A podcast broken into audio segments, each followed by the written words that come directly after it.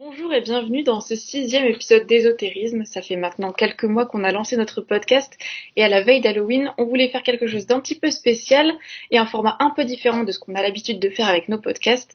On vous a déjà fait rencontrer un herboriste, des astrologues, des médiums, un homme passionné de lithothérapie.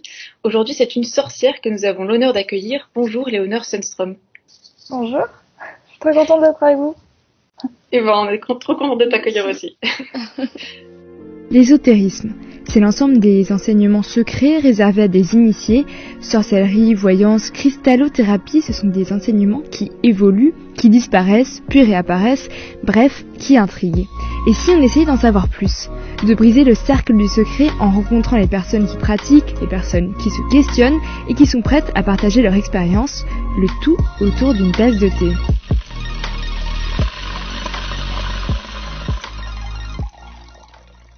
Dans cet épisode, alors le but c'est d'échanger, de discuter au sujet d'Halloween avec quelqu'un qui pratique des rituels de sorcellerie. Ça prend tout de suite une autre dimension. Mais avant de commencer, Alizé va nous expliquer d'où vient cette fête et ce que ça représente vraiment. Et pour parler de ça, on va faire une petite ambiance Halloween grâce à cette superbe lumière. Euh, ben, en fait, oui, parce qu'en fait, on s'en doute, mais Halloween, ça n'a pas toujours été des gens plus ou moins bien déguisés qui s'amusent à faire peur à d'autres dans des ruelles sombres ou des gens qui se gavent de bonbons devant un film avec des clowns meurtriers. Son origine à la base, bah, en fait, ça remonte à plus de 2500 ans. À cette époque, les Celtes et les Gaulois célébraient la fête de Shaman, une sorte de nouvel an à eux, puisqu'il s'agissait d'accueillir la nouvelle année. Et bah oui, parce que bah, on rappelle que l'année celte se terminait à la fin du mois d'octobre, lors d'une nuit de pleine lune. Le calendrier était alors lunaire et non solaire comme aujourd'hui. Elle marque un changement du rythme de vie avec un passage de la période douce à l'hiver. On en rentre les troupeaux à l'étable et la communauté est libérée des travaux agricoles. Alors cette fête, donc à la base, elle est plutôt joyeuse. Hein, elle était encadrée par des druides. Elle durait 7 jours, donc 3 avant et 3 après la pleine lune, et était obligatoire sous peine de châtiment divin, rien que ça. Ça était plutôt sympa bah, parce qu'on organisait de grands buffets avec du porc, qui est censé procurer l'immortalité, et qu'on partageait l'hydromière et de la bière avec son voisin. Et c'était un peu moins sympa bah, parce que parfois on devait réaliser des sacrifices rituels. Et là vous vous dites, ça y est, on commence à parler de chair sanglante, à quand les fantômes? Et bah dans les croyances de l'époque, une brèche entre le monde des vivants et celui des morts s'ouvre au changement d'année et les défunts deviennent alors visibles. On en profite pour chanter et mettre en place le nouveau feu. Donc par tradition, les habitants éteignaient le feu de leur cheminée, puis se rassemblaient en cercle autour du feu sacré de l'hôtel, où le feu était bah, lui aussi étouffé pour éviter l'intrusion d'esprits maléfiques dans le village, rien que ça. Après la cérémonie, chaque foyer recevait les braises encore chaudes pour allumer le feu et ainsi bah, protéger sa famille tout au long de l'année. Ensuite, bah, comme d'habitude, les chrétiens sont passés par là, et les rituels païens, ça ne leur plaisait pas trop, donc ils l'ont diabolisé et ont instauré la fête de la Toussaint à la place. Heureusement pour nous, ça ne s'arrête pas là. En 1846, les Irlandais migrent aux États-Unis pour fuir la maladie de la pomme de terre et ils ramènent cette fête avec eux, mais aussi la légende de Jack O'Lantern que Lou va nous raconter maintenant. Alors Jack O'Lantern, c'est sûrement le personnage le plus populaire associé à Halloween. Son histoire vient d'un vieux conte irlandais. Euh, Jack aurait poursuivi le diable pendant cinq bonnes années, un personnage avare, ivrogne et égocentrique. Un soir, alors qu'il est dans une taverne, le diable lui apparaît et lui réclame son âme. Jack demande au diable de lui offrir à boire un dernier verre avant de partir pour l'enfer. Le diable accepte et se transforme en pièce de six pence. Et Jack, bien sûr, la saisit et la place immédiatement dans sa bourse, cette bourse qui avait justement une serrure en forme de croix et donc qui empêche le diable de s'échapper. Finalement, Jack accepte de libérer le diable à condition qu'il lui accorde dix ans de plus à vivre. Dix ans plus tard, rebelote, Jack fait une autre face au diable. Cette fois, il le laisse en haut d'un arbre sur lequel il avait gravé avec son couteau une croix. Donc, encore une fois, impossible pour le diable de s'échapper et Jack lui fait promettre de ne plus le poursuivre. Quand Jack meurt, on s'en doute, l'entrée au paradis lui est refusée, et le diable refuse aussi de le laisser entrer en enfer. Jack réussit quand même à convaincre le diable de lui donner un morceau de charbon ardent pour éclairer son chemin dans le noir. Il place le charbon dans un navet creusé en guise de lanterne. Le pauvre Jack est condamné à errer son but jusqu'au jour du jugement dernier. C'est là qu'il prend le nom de Jack of the Lantern, sorry pour l'accent, euh, Jack à la lanterne en français ou Jack aux lanternes. Et selon la légende, il réapparaît chaque année le jour de sa mort à Halloween. Pour cette fête, on garde justement cette idée du navet creusé et il, est progressivement remplacé par une citrouille plus large et plus facile à sculpter, surtout et surtout aussi plus commune en Amérique du Nord. Donc bah là, on, voit qu'on a les défunts, les citrouilles. Alors rajouter à ça un peu de marketing, et ben on obtient plus ou moins la fête d'Halloween comme on la connaît. Halloween qui vient de All Hallow Eve, donc qui signifie la veille de tous les saints. Et en fait, ça a fini aussi par arriver chez nous en France. Euh, alors moi, je pensais que c'était quand même assez vieux, mais en fait, pas du tout. Ça a été importé dans les années 90, notamment avec la sortie d'un nouveau téléphone qui était baptisé Halloween, euh, accompagné de ça d'une campagne de pub avec euh, justement euh, tout le folklore lié à Halloween. C'est vraiment terrible le capitalisme. Donc en fait, apparemment, avant les années 90-97, ben, on ne fêtait pas Halloween en France. Mais il y a différentes façons donc, de fêter cette fête. donc des façons qui reviennent plus aux traditions. C'est d'ailleurs ce qu'on va voir avec Léonore. Donc euh, bah, merci euh, d'être là aujourd'hui. Et euh, bah, avant de se plonger vraiment dans le sujet d'Halloween, on voulait te poser quelques questions sur ta pratique à toi. Donc toi, tu te présentes comme sorcière. Et justement, qu'est-ce que tu mets sous cette appellation et qu'est-ce que tu pratiques finalement dans les faits? Alors sous l'appellation sorcière déjà il y a, y a une notion d'héritage important puisque tu, je pense que tu peux pas juste dire euh, je suis sorcière euh, d'un coup entre le monde le matin. C'est, quelque chose qui vient d'un, héritage plus ancien. Et aussi, euh, surtout aujourd'hui, c'est quelque chose qui, qui s'inscrit dans une forme de politique aussi. Dans l'histoire du féminisme, les sorcières, surtout l'écoféminisme maintenant, c'est encore un nouveau terme, les sorcières s'inscrivent aussi dans, dans un symbole de lutte contre euh, un patriarcat et euh, une oppression euh, contre la femme dans l'histoire bah, dans l'histoire des femmes tout bonnement puisqu'en fait ça sont des archétypes qui, comme tu le dis pour la façon dont on a voulu supprimer un peu Samhain aussi gênaient les judéo-chrétiens donc les sorcières c'était les sages-femmes les guérisseuses les guérisseurs aussi il y avait des hommes donc euh, il fallait écarter tout ça. Euh... Oh, j'ai du mal à m'exprimer, je suis désolée. il fallait écarter tout ça de, de... c'est tellement à l'opposé de Dieu, tellement à l'opposé de, de, des pratiques des, catholiques et des, judéo-chrétiens qu'en fait il fallait les écarter. Donc il y a, il y a quand même aussi derrière le mot sorcière euh, un symbole important de, de notre histoire, de ton histoire personnelle, oui, puisque moi, c'est quelque chose qui me vient de, mes arrière-grands-parents euh, et même arrière-arrière-grands-parents euh, en Finlande et en Russie, mais c'est aussi dans l'histoire plus large de la femme. Et puis après, en pratique, ça va passer par euh, la connaissance des herbes, du magnétisme, de des coupeurs de feu pour certains. C'est pas mon cas, ça par contre, mais euh, même si euh, avec le magnétisme, je pense que peut-être si je le développe, ça viendra plus tard. Euh, les cristaux et aussi une grosse part de, de créativité. la créativité, c'est un peu la base de ma pratique, c'est-à-dire en créant, j'ai la sensation que c'est le moment où je fais le plus de magie entre guillemets, puisque en faisant, en manifestant des choses par le dessin, par l'écriture, etc. Euh, j'ai la sensation que c'est la meilleure façon de, réussir à, oui, c'est ça, à créer de la magie et à faire du bien autour de moi aussi. Et mais justement, ces pratiques, c'est quoi? Enfin, concrètement, tu peux nous, nous, raconter un peu ce que tu, ce que tu fais, ce que tu crées? Euh, Alors, ce que je crée, j'ai euh, un grimoire de sorcellerie vraiment où euh, euh, vraiment de façon régulière je vais calligraphier, dessiner, etc. toutes mes intentions pour le mois et pour les gens surtout. En fait, je suis très peu sorcière pour moi, c'est surtout pour le bien-être de, des entités qui m'entourent. Entités au sens large, c'est-à-dire vraiment euh, tes animaux de compagnie, ça va vraiment de tes animaux de compagnie à euh, tes ancêtres. c'est très large. Ton meilleur ami, tes parents, etc. Donc euh, aussi la pratique de la danse.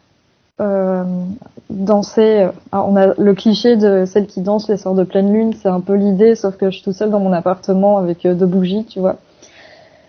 Et aussi purifier l'espace avec les herbes euh, la magie, ça passe aussi un peu par la cuisine, finalement, aussi avec euh, les mélanges de plantes, euh, la tisane de grand-mère, c'est un peu ça aussi.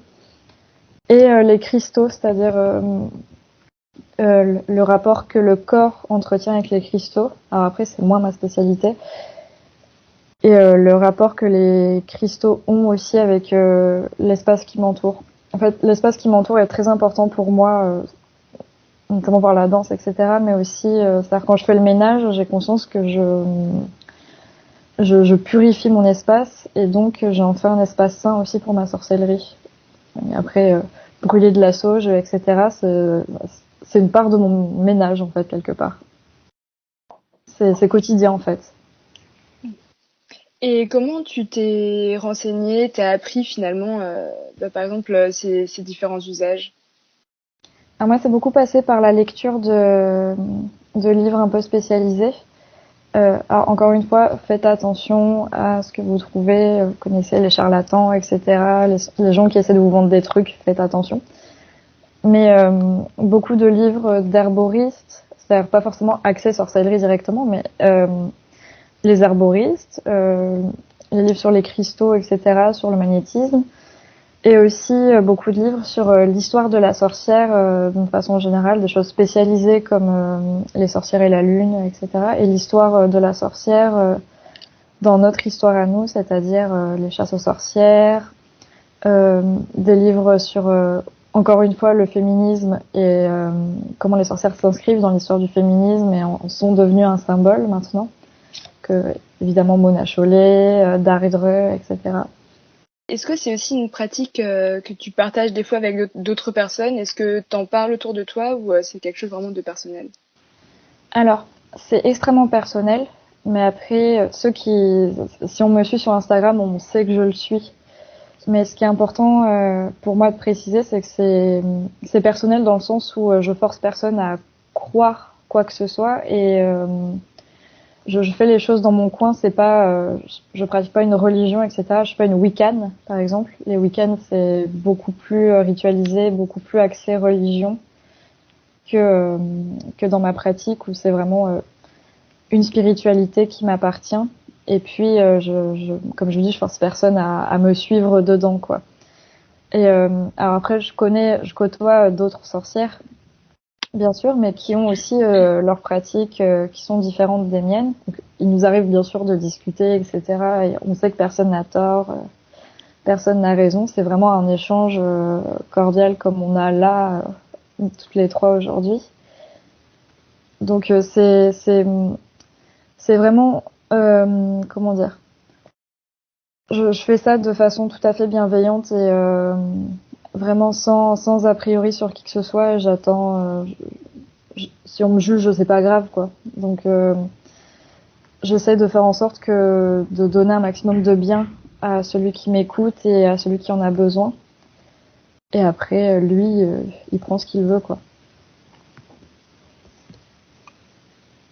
Et justement, tu parlais de, tu parlais de, de magie. Comment ça se manifeste en fait? Enfin, qu'est-ce que Qu'est-ce qu'on peut voir euh Alors, euh, voir, euh, en soi, on voit rien, c'est ça le souci. Mais c'est, ce sont des ressentis en fait. Hein.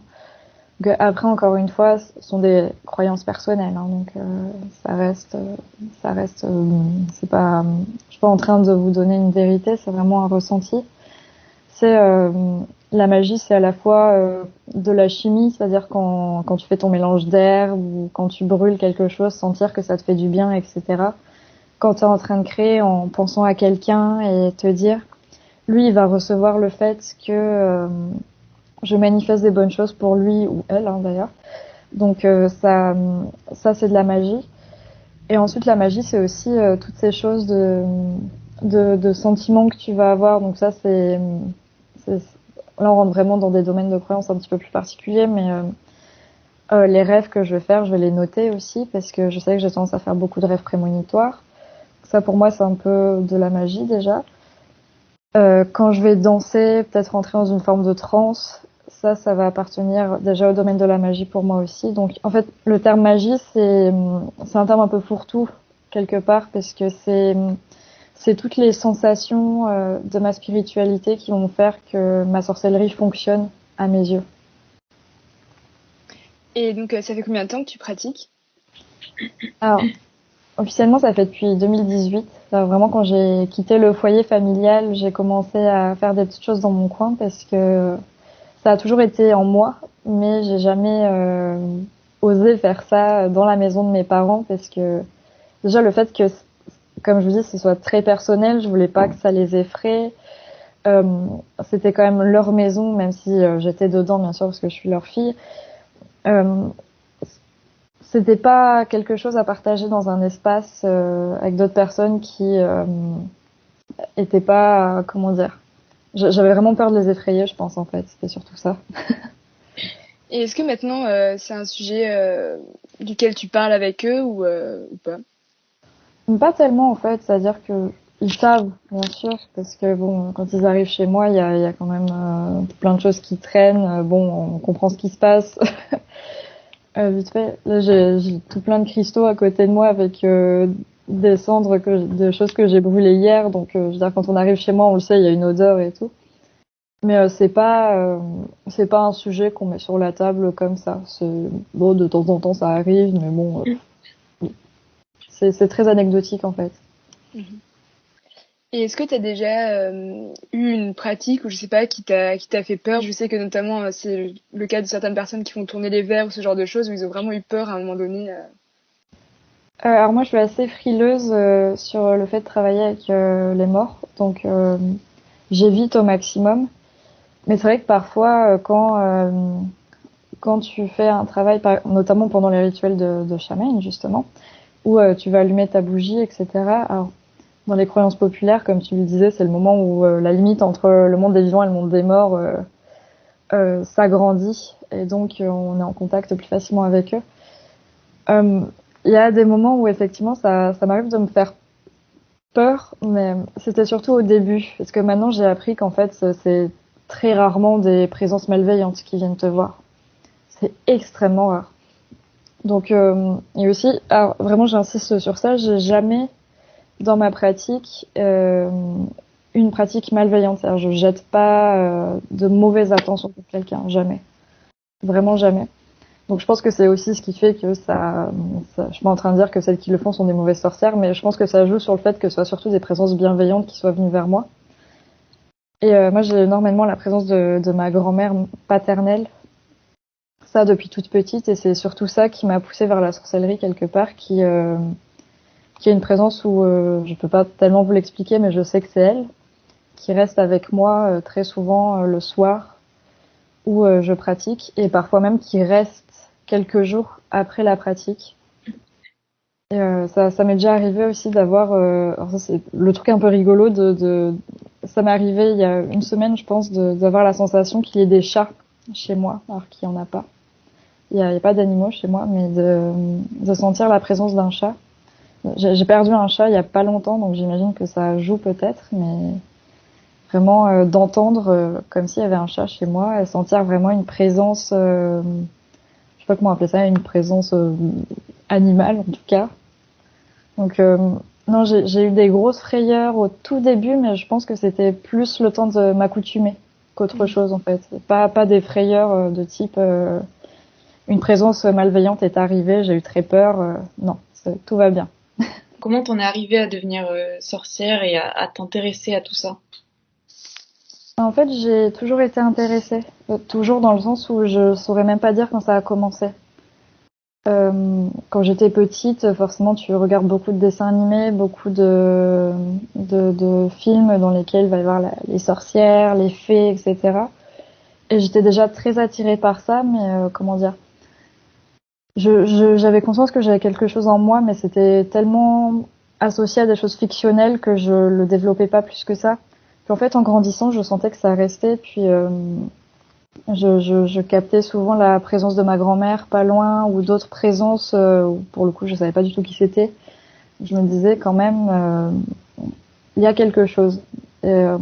Vraiment, quand quand j'ai emménagé seule, je me suis dit, j'ai vraiment besoin. C'était même pas envie, j'ai vraiment besoin de de comprendre euh, bah, ce que ce que j'ai, ce qui se passe. C'était une recherche sur moi à la base avant de devenir euh, quelque chose qui s'ouvre à l'autre. Et puis, euh, en fait, des fois, je sentais aussi, en quand, je sais pas comment expliquer, raconter ça, mais l'histoire d'avoir les mains chaudes quand on est magnétiseur aussi.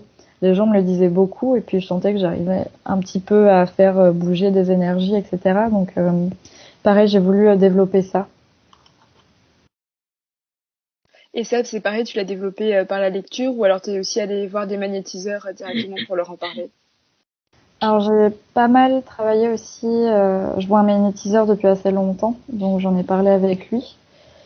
Et donc je disais oui, effectivement, il y, a, un petit truc quoi. Donc pour l'instant c'est tout petit parce que tu n'en as pas conscience et parce que bah, tu le pratiques pas en soi. Mais c'est vrai que maintenant euh, comment dire pour euh, pour la bande de copains, il y a un peu les les sorcières parmi euh, parmi la bande. Donc ah bah écoute là j'ai mal au dos, j'ai mal quelque part. Donc ah bah t'inquiète pas, j'arrive. Et puis là j'ai commencé à sur en fait mes amis sont devenus un peu les cobayes vraiment à développer sur eux des choses euh, même si encore une fois c'est pas là que j'excelle parce que malheureusement comme euh, comme magnétisme je trouve qu'on a plus besoin des gens et que j'ai une pratique assez solitaire encore c'est euh, peut-être si on refait une interview dans 20 ans ce sera plus développé mais pour l'instant c'est encore petit ça. Ça fait que 4 ou 5 ans je pense. On voit que notamment sur les réseaux sociaux et même dans les livres en librairie il y a quand même beaucoup d'ouvrages en ce moment sur la sorcellerie ou sur différents aspects, que ce soit la médiumnité, euh, la lithothérapie. Euh, qu'est-ce que tu penses de ce retour un peu qu'on a en ce moment euh, sur ces, différents sujets? En fait, il y a du bon et du mauvais. le côté bon, c'est c'est de connaître connaître notre existence, connaître notre histoire aussi, et surtout pour même pour les non sorcières de, de comprendre aussi pourquoi la sorcière et un peu le premier symbole féministe, euh, parce qu'elles sont un symbole d'oppression, etc. Donc ça, c'est une partie extrêmement positive et importante. Mais euh, on a aussi forcément le côté euh, négatif qui est que bah, du coup certaines personnes vont euh, utiliser nos pratiques pour euh, divulguer parfois des fausses informations et parfois des choses dangereuses comme faire brûler certaines plantes alors que ce sont des plantes toxiques, les manger, etc. J'en croise pas mal sur Instagram, l'air de rien. Et en fait, ça dénature le propos, euh, je, trouve de mon point de vue, de, faire un peu la publicité de, de. Nous, à la base, on guérit, on tue pas. vraiment, c'est... Là-dessus, on est tous d'accord. Donc, euh, mettre en danger une partie du public euh, en faisant, en divulguant des fausses informations, ça peut être dangereux. Et aussi, on a tous les problèmes de, euh, encore une fois, euh, d'appropriation culturelle, des problèmes beaucoup plus politiques, où euh, du coup, certaines personnes sur Instagram vont piocher à droite, à gauche, dans toutes les cultures possibles, et en faire une espèce de boubi bulga qui fait que, bah voilà, ça les gars, c'est la sorcellerie, alors que bon, c'est plus complexe que ça, c'est-à-dire il faut faire attention à pas s'approprier les pratiques des autres aussi pour en faire notre, la nôtre, c'est c'est un peu polémique, certaines. Certaines choses sont un peu polémiques sur Instagram, euh, notamment. Mmh. tu parlais notamment de l'usage de la sauge blanche. Oui, voilà. Alors, la sauge blanche, à la base, c'est euh, vraiment une pratique qui était réservée aux euh, natifs américains. Et aussi, parfois, il me semble, je veux pas dire de bêtises, certains pays d'Asie du Sud-Est et ça arrivait en Europe extrêmement tard, extrêmement tard dans le sens où je, crois même que ça s'est, euh, encore une fois, je suis pas sûre de ce que je dis, mais il me semble même que ça s'est vraiment démocratisé avec Instagram. Mais euh, le fait de, on les voit, ces, sorcières euh, typées celtes qui brûlent de la sauge, blanche. Tu dis bah non, c'est c'est pas dans nos pratiques à la base, donc euh, s'approprier, surtout pour les, s'approprier une culture native américaine, surtout en sachant à quel point c'est un peuple euh, qui a été oppressé et encore aujourd'hui qui a des difficultés à avoir son territoire, se faire entendre, etc. Ça va quand même déjà, euh, au-delà de l'appropriation culturelle, ça va aussi euh, à, l'encontre de l'idée de sorcellerie qui est aussi, euh, bah, on est quand même la représentante, on n'a peut-être pas cette prétention, mais on incarne quand même aussi ces femmes qui ont été oppressées, brûlées, martyrisées pendant des siècles et puis bah finalement, on va prendre la culture de l'autre euh, qui lui aussi euh, appartient à cette culture oppressée, puis on va se l'approprier, on va, on va pas réfléchir au symbole qui y a derrière, etc. Il y, a, quelque chose qui, moi, me pose problème, en tout cas, euh, et pose problème à beaucoup d'autres sorcières. Sujet compliqué, très compliqué. La sauge blanche. On a une question un petit peu vaste, peut-être, mais c'est quoi être une sorcière euh, aujourd'hui? Alors, être une sorcière aujourd'hui, bah là encore, ça dépend de à qui on pose la question. Euh, pour moi, c'est euh, lié euh, pratique spirituelle et euh, pratique aussi politique quelque part. Être sorcière, je pense qu'on peut plus être sorcière sans faire acte politique aujourd'hui justement. J'insiste beaucoup depuis le début du podcast sur sur le, le, fait que les sorcières aient été des martyrs pendant des siècles euh, il faut vraiment penser euh, aujourd'hui qu'on appartient aussi à une histoire. On n'est pas seulement, euh, on a notre pratique personnelle, d'accord, mais on appartient à, des lignées de femmes qui, qui n'ont jamais voulu être malveillantes, etc. Au contraire, c'était des femmes bienveillantes, c'était des sages-femmes, c'était des guérisseuses, c'était les, les, bienfaiseuses du, village. Euh, il faut, il faut penser aussi la sorcellerie comme un acte politique maintenant. Donc euh, certains diront féministes, écoféministes, écologistes. Euh, en tout cas, euh, la sorcellerie aujourd'hui c'est plus seulement de la pratique, c'est c'est quelque chose de beaucoup plus important. on a aux États-Unis un slogan qu'on voit beaucoup dans les manifestations féministes où la sorcellerie est beaucoup plus présente que dans nos manifestations à nous. beaucoup ont des panneaux We are the granddaughters of the witches you didn't burn. C'est-à-dire, euh, pardon pour mon accent lamentable, c'est-à-dire nous sommes les petites filles et arrière ou arrière petites filles des sorcières que vous n'avez pas réussi à brûler. C'est c'est un message qui est euh, important euh, politiquement parce que c'est ça qu'il signifie, c'est-à-dire vous avez essayé de nous éradiquer mais on est toujours là et euh, on sera toujours là, j'espère. Parce que la sorcière c'est aussi la figure d'une femme forte et d'une femme bah, qui finalement vit sa vie comme elle l'entend et pas comme euh, pas dans les critères de la société. C'est ça, et c'est ce qu'on lui a reproché euh, d'ailleurs particulièrement dans les grandes chasses. C'était en général, vous verrez que dans les, les cultures, dans la culture populaire, on va surtout représenter la sorcière de deux façons. la façon dite héros, c'est-à-dire vraiment la jeune femme très puissante, qui, qui cherche à, qui a, qui a une vie délurée, qui va chercher à, à rendre les autres, euh, comment dire, vraiment le côté érotique, euh, presque Lilith, on dirait dans la Bible, de celle qui va euh, rendre les autres euh, du, du, côté du péché, euh, plus dans le droit chemin, c'est-à-dire, en fait, c'est tout simplement une femme qui voudrait vivre dans les faits sa vie sexuelle comme elle l'entend. Ça, ça dérange. Donc ça, on va vouloir le supprimer. Et de l'autre côté, vous avez la sorcière dite euh, Génos ou Génos, je sais pas comment on prononce, qui est pour le coup la vieille femme qui vit seule, euh, euh loin du monde et qui euh, maintenant on en a fait une figure malveillante, celle des contes de fées hein, finalement, hein, qui mange les enfants, etc. Alors que elle, c'était aussi un archétype qui gênait parce que c'était la veuve, euh, très souvent des veuves ou des vieilles femmes qui ont, qui sont des, ce qu'on va appeler pareil méchamment des vieilles filles parce qu'elles n'ont pas voulu des hommes dans leur vie ou elles les ont plus à leur côté. Donc elles dérangent elles aussi puisqu'elles vont euh, devoir faire leur vie toutes seules et euh, sans l'aide de personne. Ça, ça dérangeait déjà aussi. Donc c'est intéressant de voir euh, quand vous regardez des films, quand vous lisez des contes ou quand vous lisez même des, des fictions écrites aujourd'hui, à quel point on a gardé ces deux personnages et à quel point leur présence reste intacte dans euh, l'inconscient collectif.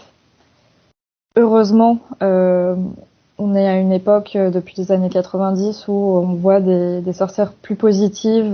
je pense à Hermione, je pense à, à tout plein d'autres sorcières que vous pouvez trouver dans les contes d'aujourd'hui, dans les livres pour enfants. Des, des, sorcières qui sont bienveillantes et qui représentent beaucoup mieux ce qu'est la sorcière réellement en fait. Et du coup, je pense qu'on va parler, on va commencer à parler un peu bah, de Samhain ou Halloween. qui sont euh, deux noms différents.